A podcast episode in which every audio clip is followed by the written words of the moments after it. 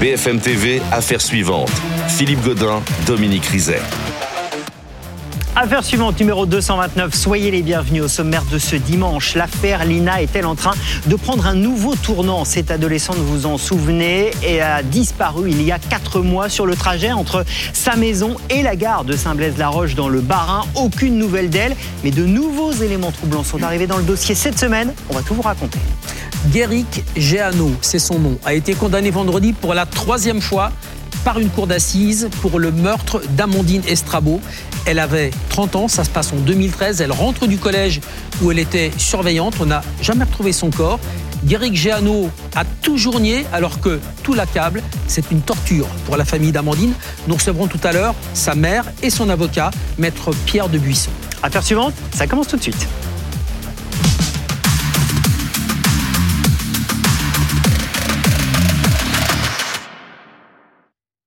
Quatre mois cette semaine que Lina est portée disparue. C'était le 23 septembre dernier. Cette jeune fille de 15 ans disparaissait en moins de 10 minutes. Disparition éclair sur un chemin qu'elle connaissait parfaitement entre la maison familiale et la gare de Saint-Blaise-la-Roche dans le Bas-Rhin. Après quatre mois de silence, l'enquête a connu ces derniers jours des rebondissements. Approche-t-on de la vérité? Les gendarmes tiennent-ils une piste sérieuse? Disposent-ils même peut-être d'un portrait robot du principal suspect. L'analyse avec nos invités dans un instant, mais d'abord le point sur les derniers éléments avec Elisa Trana.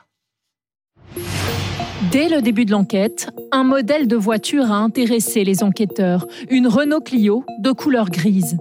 Plusieurs véhicules de ce type ont été fouillés dans le Bas-Rhin les semaines suivant la disparition de Lina. Ces derniers jours, les parents d'élèves du collège où avait été scolarisée l'adolescente ont reçu un mail des gendarmes les enquêteurs cherchent un homme qui aurait pu discuter ou rencontrer euh, des jeunes filles dans un square, très précisément en septembre ou en octobre 2023. Euh, cet homme, il est âgé d'une vingtaine d'années. Il serait arrivé puis reparti à bord euh, d'une Clio grise. L'agresseur de Lina roulait-il à bord de cette voiture quand la jeune fille a disparu il y a quatre mois sur le bord d'une route départementale?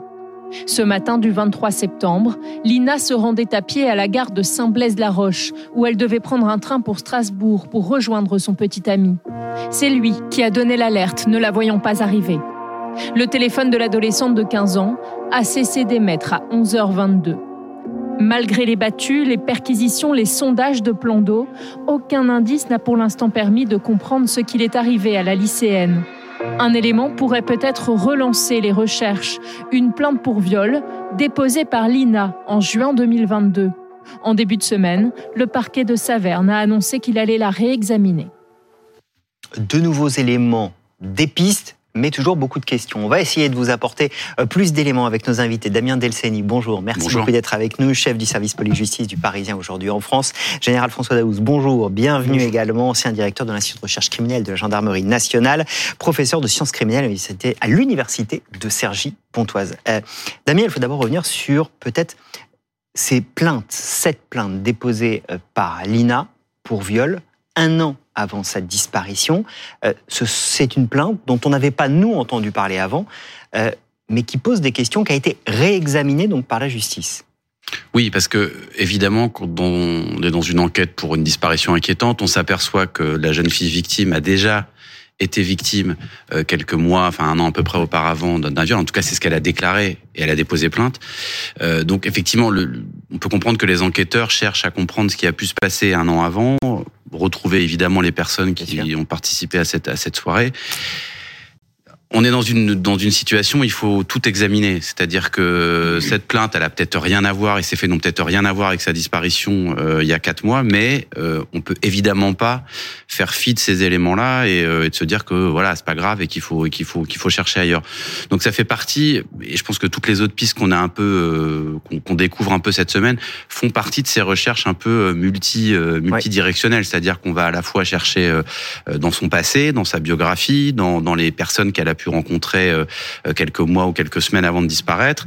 Et puis, on va évidemment regarder à partir des témoignages euh, cette fameuse histoire de la Clio grise avec ce, ce, jeune homme un peu un peu suspect qui semblait tourner dans la région. Ça veut dire que c'est pas parce qu'on ne parle pas tous les jours de l'affaire Lina et qu'on n'en a pas parlé pendant un certain temps que les enquêteurs ils ne font rien. Et ce qu'on a découvert cette semaine, c'est qu'effectivement il y a tout un tas de recherches qui sont menées. Alors à la fois ça veut dire qu'il y a du travail, mais ça veut aussi dire, à mon sens, qu'il n'y a pas de piste privilégiée, qu'on n'a pas vraiment réussi encore à tirer le bon fil et qu'on du coup on en tire plusieurs à la fois. Est-ce que Damien, dans la chronologie, c'est difficile de répondre à la question, mais on sait à quel moment les enquêteurs euh, ont connaissance euh, de cette plainte déposée par Lina? Bah, Parce que nous, on l'apprend maintenant.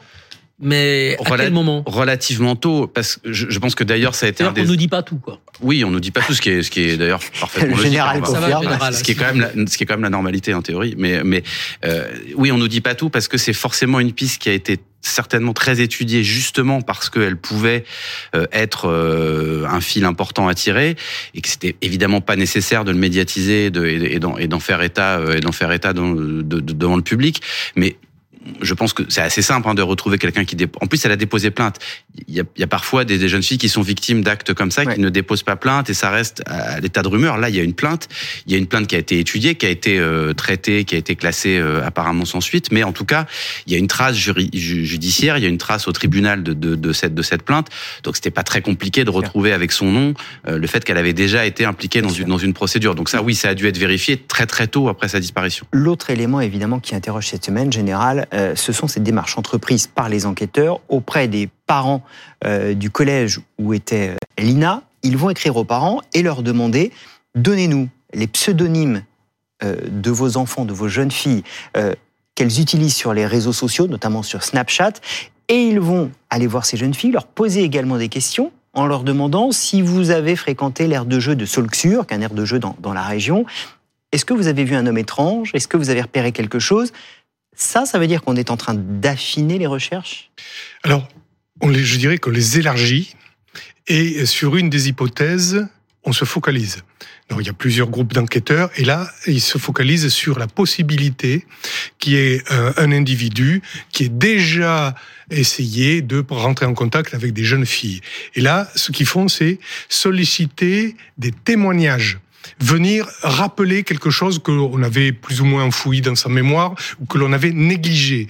Et on reconstruit donc tout un parcours possible d'un individu qui se révélerait potentiellement être un prédateur. Donc ça fait partie de cette sollicitation de refaire ressurgir des éléments indiciels et des témoignages qui seront utilisés pour euh, l'enquête. C'est nouveau ça l'enquête sur Internet. Est-ce que vous, quand vous étiez patron de l'IRCG, les sections de recherche euh, travaillaient comme ça, envoyaient des messages aux parents? Merci de répondre au questionnaire. C'est pas plus simple de dire aux parents venez avec votre fille à la gendarmerie et puis euh, sur deux jours de recevoir tout le monde et de poser des questions. C'est c'est quand même euh, plus humain et on, on risque d'avoir de trouver des choses qu'on n'aura pas sur Internet. Oui, mais on n'a pas tous les éléments. C'est pourquoi les pseudos. Les pseudos sont euh, permet de voir les échanges qui aurait pu y avoir entre les, les jeunes filles. On peut leur demander de visu. Euh, général. Ça ne veut pas dire que ce n'est pas fait. Là-dessus, il y a des, euh, deux choses concomitantes. Il y a celle où, de visu, on a un témoignage intéressant, et deux, rechercher des traces dites numériques, où on va avoir des éléments qui auront peut-être pu être oubliés par les, euh, ben, les jeunes filles, et qui avaient échangé il y a un certain nombre de temps, de façon à ce que on ait le témoignage oral et on est derrière la trace numérique. On a un, élément quand même assez troublant, en tout cas moi qui m'interroge. Ces jeunes filles, visiblement, on leur a dit, est-ce que vous avez vu un homme, 20-30 ans, châtain, avec une barbe, ayant une Clio grise? Ça veut dire qu'on a quasiment un portrait robot de cet individu? Enfin, on a un portrait robot de quelqu'un qui a eu un comportement euh, potentiellement suspect dans la région on n'a pas le portrait robot d'une personne qui a été vue euh, directement ce jour-là euh, sur la scène de disparition de Lina. C'est un peu deux choses différentes. Mais dans ce type d'enquête, encore une fois, où il n'y a pas d'évidence, où on n'a pas une piste qui, qui, qui, est, qui est supérieure aux autres, les enquêteurs, ils sont obligés de faire ce travail. Et ça prend un temps fou. C'est-à-dire que le, le, le, temps de vérification sur cet individu à la Clio, c'est beaucoup de monde et c'est beaucoup de temps. Le temps passé sur les, sur à éplucher ce que ce qu'ont fait toutes ces jeunes filles sur les réseaux sociaux, c'est-à-dire Lina elle-même et ses amis et ses proches, ça prend un temps infini. Le bornage de tous les téléphones qui ont borné dans la région ce jour-là pour savoir s'il y a eu des déplacements particuliers, ça prend un temps infini. C'est pour ça que on a toujours l'impression que les enquêtes avancent lentement, euh, mais elles avancent parce qu'aujourd'hui, en plus, il y a toutes ces données techniques à prendre en compte. Hein. On le disait, euh, euh, la vie numérique euh, de certaines victimes et des adolescentes en particulier, ça prend un temps infini à vérifier parce que cette vie qu'elles ont sur les sur les, les applications Snapchat, Instagram, etc. Ça donne un maximum d'informations, mais c'est aussi des informations avec des pseudos, avec des gens dont on ne sait pas exactement qui ils sont derrière, qu'il faut retrouver. Euh, donc c'est des, des, données nouvelles un peu dans les enquêtes, le, le, tout l'aspect numérique mmh, maintenant des choses, parce que et puis les, les, jeunes filles et les jeunes garçons aussi ont des vies numériques qui sont parfois totalement ignorées de leurs parents. Euh, donc donc on découvre aussi des choses sur une vie numérique. Dans, dans cette affaire, il y a plein d'éléments troublants. On, on, a appris aussi euh, ces derniers jours que l'ancien petit ami de Lina était mort dans un accident de la route. Mmh.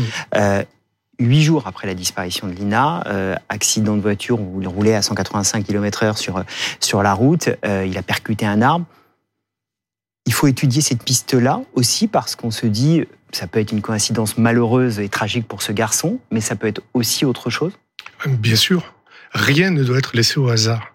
Si on néglige une piste et que par la suite euh, il s'avère que il était dans le coin, que il est passé, il soit passé, etc., etc. ben, tout le monde avec juste raison dira mais attendez les enquêteurs, vous n'avez pas fait votre travail correctement. Donc euh, là aussi, et je vous, euh, je vous renvoie un petit peu à l'affaire Chevaline où on s'était interrogé sur le fait que l'ancien mari de la victime était mort le jour même d'une crise cardiaque aux USA. Et comme il y avait une dimension internationale possible à cette affaire, ça a été également étudié. Donc là aussi, c'est étudié. Et les véhicules, c'est la même façon, euh, c'est la même chose. Euh, je rappelle qu'il y a quatre caméras qui encadrent la sortie de la vallée de la Bruge, euh, trois cols et un tunnel. Eh bien, toutes les images ont été réquisitionnées de la journée, mais des jours avant et des jours après.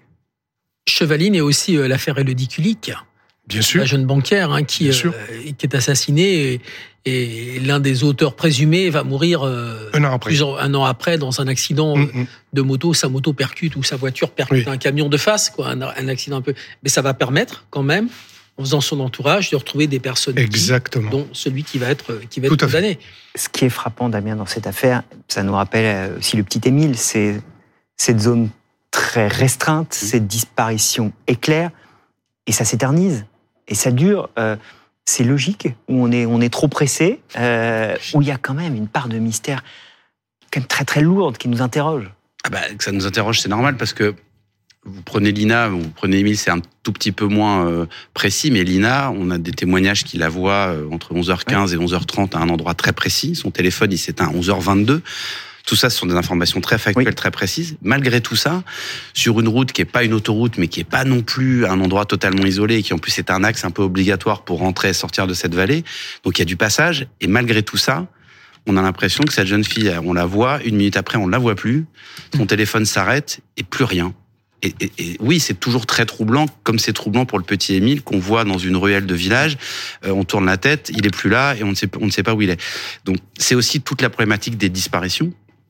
Euh, pas de scène de pas de scène de crime, pas de scène euh, réellement à, sur laquelle on peut travailler en, en criminalistique ou en, technologie et où effectivement on est, on est tenu à une espèce de tranche horaire où on sait qu'il s'est passé quelque chose, euh, ce qui s'est passé juste avant on le sait à peu près, ce qui s'est passé après on ne le sait pas et on est obligé alors à la fois de travailler sur tout ce qui va être technique, de travailler sur des témoignages qui sont alors dans le cas de Lina en plus pas toujours très très très clair et très euh, voilà on a, on a des gens qui, qui l'ont vu à un endroit d'autres qui l'ont vu à d'autres donc tout ça c'est pareil c'est du tri c'est des enquêteurs c'est des gens qu'il faut réentendre parfois un deux trois mois après pour voir s'ils disent toujours la même chose si le témoignage est toujours aussi précis et de tout ça, on finit par, euh, essayer de faire quelque chose de, productif pour arriver à avoir une réponse. Et c'est passionnant, passionnant de, de, comprendre, je vais retenir euh, votre expression, qu'on a ouvert toutes les hypothèses et que peut-être on se focus sur une privilégiée, mais qu'on les ouvre toutes. Merci beaucoup. On va continuer évidemment à suivre ce dossier. Merci d'être venu euh, dans l'affaire suivante. Évidemment, ce dimanche, c'était un plaisir de vous recevoir. Tout de suite, le procès de la semaine.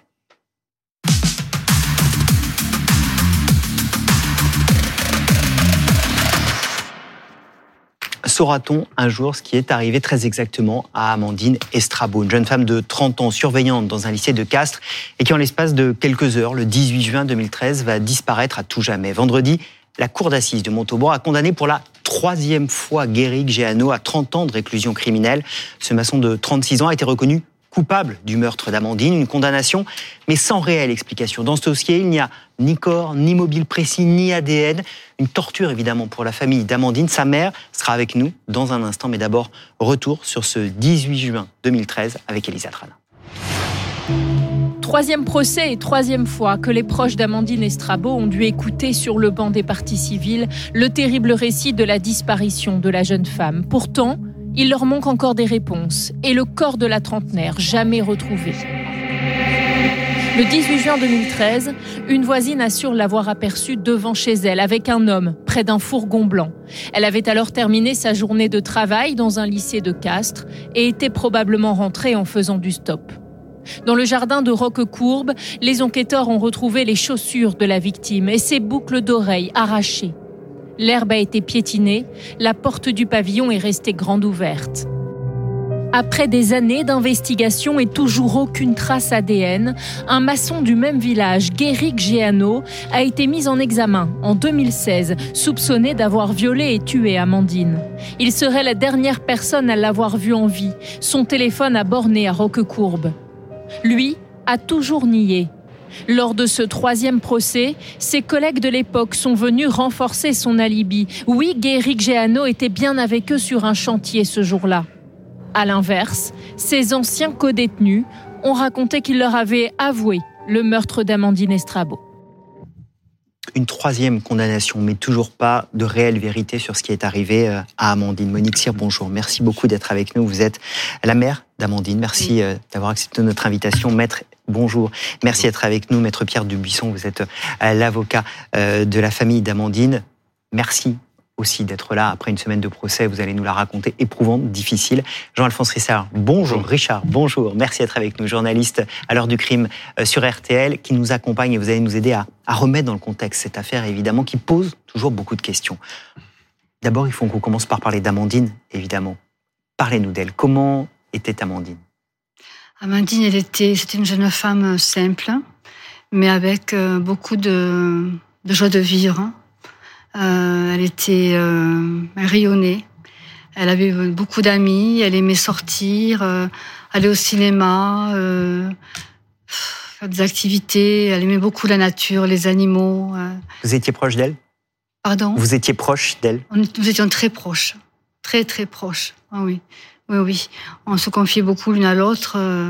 voilà, c'était. Vous savez, ma fille, avant de, de, de la voir, j'avais fait une grossesse extra-utérine. Euh, c'était très dur pour moi, parce que je savais pas si je pouvais avoir d'enfant ou autre. C'était, mais je on l'a vraiment désiré, comme mon fils d'ailleurs, mais ouais, c'était vraiment. Euh...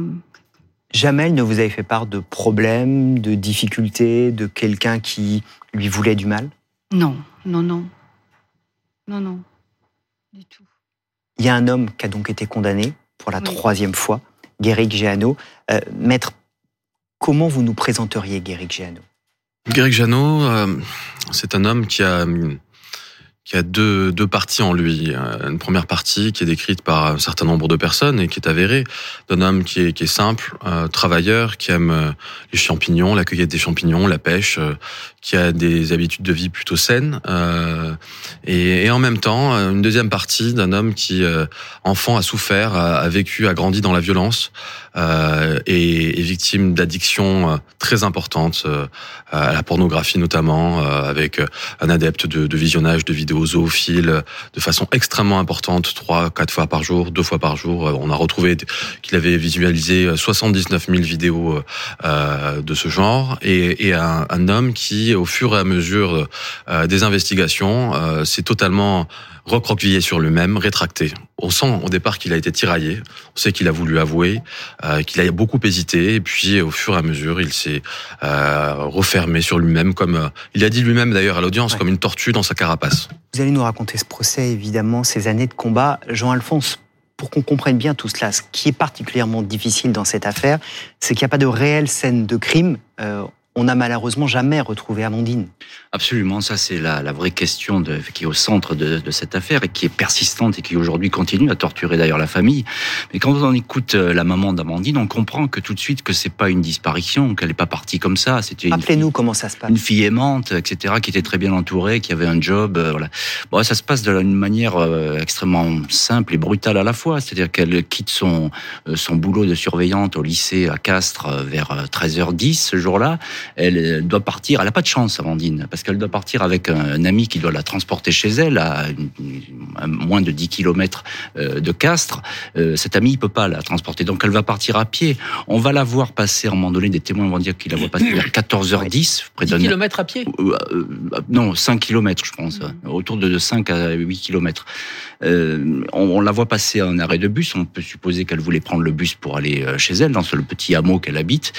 Et puis ensuite, euh, pas de nouvelles, mais il y a une voisine qui voit arriver Amandine descendre d'un camionnette usagé, un, Citroën blanc, vers 16 heures et il y a un homme qui la suit. Euh, il n'y a pas de violence, hein, elle ouvre tranquillement la porte et on sait que euh, Amandine Estrabo, euh, il y avait des problèmes de fissures dans sa maison. Donc on s'aperçoit que cet homme c'est un ouvrier, sûrement un maçon, etc. Ou en tout cas quelqu'un qu'elle connaît puisqu'elle le laisse entrer dans la maison.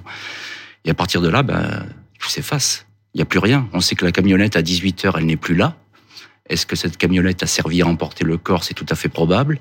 Et puis on va s'apercevoir que dans la maison tout est calme, il n'y a pas de souci, la porte est restée ouverte, mais à l'arrière de la maison il y a les ballerines d'Amandine, il y a l'herbe qui a été couchée, il y a les boucles d'oreilles qui ont été en partie arrachées. Donc là il n'y a aucun doute, on sait qu'il y a eu une scène violente qui s'est passée à ce moment-là. Il n'y a pas de sang dans la maison, mais c'est pas parce qu'il n'y a pas de sang qu'il n'y a pas de personne qui est morte. On peut l'avoir étranglée, ça peut être allé très vite. Il y a eu deux heures à peu près euh, pour commettre le crime. C'est euh, largement suffisant, effectivement, pour l'avoir tué et l'avoir emporté, encore une fois, au loin. Il y a des voisins? C'est une maison euh, Alors, ce sont des maisons un petit peu isolées. C'est un hameau. Hein. Il, y a, il, y a, très très peu de monde. Et il y a Karine, qui est sa voisine, qui la connaît bien. donc, elle, elle est formelle.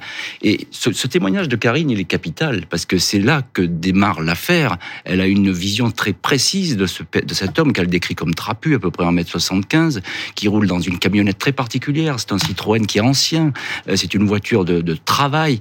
Euh, donc tout ça est, est, est, très important pour l'enquête. Et effectivement, les gendarmes vont se focaliser sur la téléphonie et sur cette voiture. Donc cette voiture, ils vont la retrouver grâce au témoignage de cette femme, et sans ça, il n'y a rien. Sans ça, il n'y a rien. Et, et, et, sans ça, il y a, a vraiment... La téléphonie, la voiture c'est plus compliqué que ça, parce qu'en réalité, euh, Guéric Janot a bénéficié d'un alibi, d'un faux alibi pendant un an. Son employeur a été contacté par les enquêteurs et il a indiqué que toute son équipe, y compris Guéric Janot, travaillait à plusieurs dizaines de kilomètres de Roquecourt, l'endroit où Amandine a été enlevée.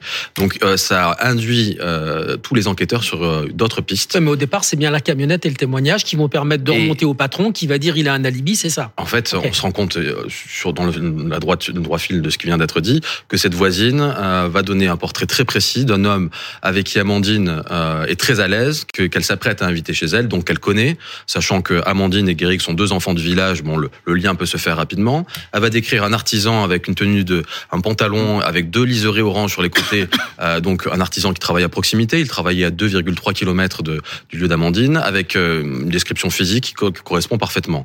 Donc à partir de là, déjà, euh, tout converge vers Guéric Janot. Deux enfants du village va... qui se connaissent, pardon Philippe. Oui. oui ils se connaissent? Justement, je vais dire, vous le connaissiez, vous, Guéric Janot Oui.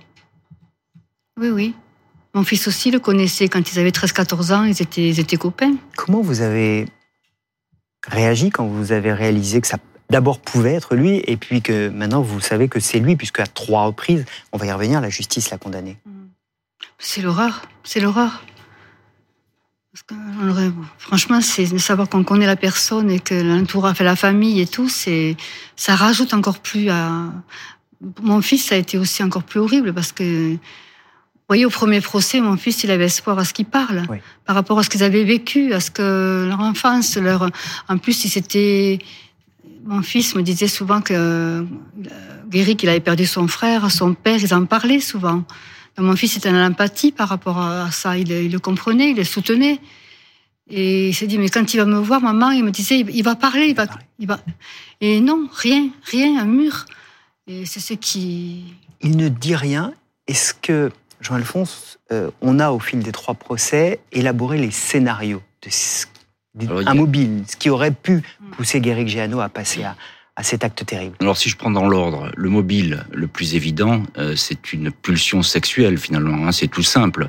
Euh, il arrive chez elle, euh, il la connaît, euh, sans doute il a peut-être fantasmé sur elle, puisque ça, ça va être dit lors des procès, lors de l'enquête, on va lui poser la question, on va lui dire, mais pourquoi tu fais une fixette? C'est exactement le terme qui va être repris par les magistrats. Pourquoi tu fais une fixette sur Amandine? Je fais pas de fixette, je ne suis pas amoureux d'elle, etc. Donc ça, c'est c'est une thèse qui a été développée.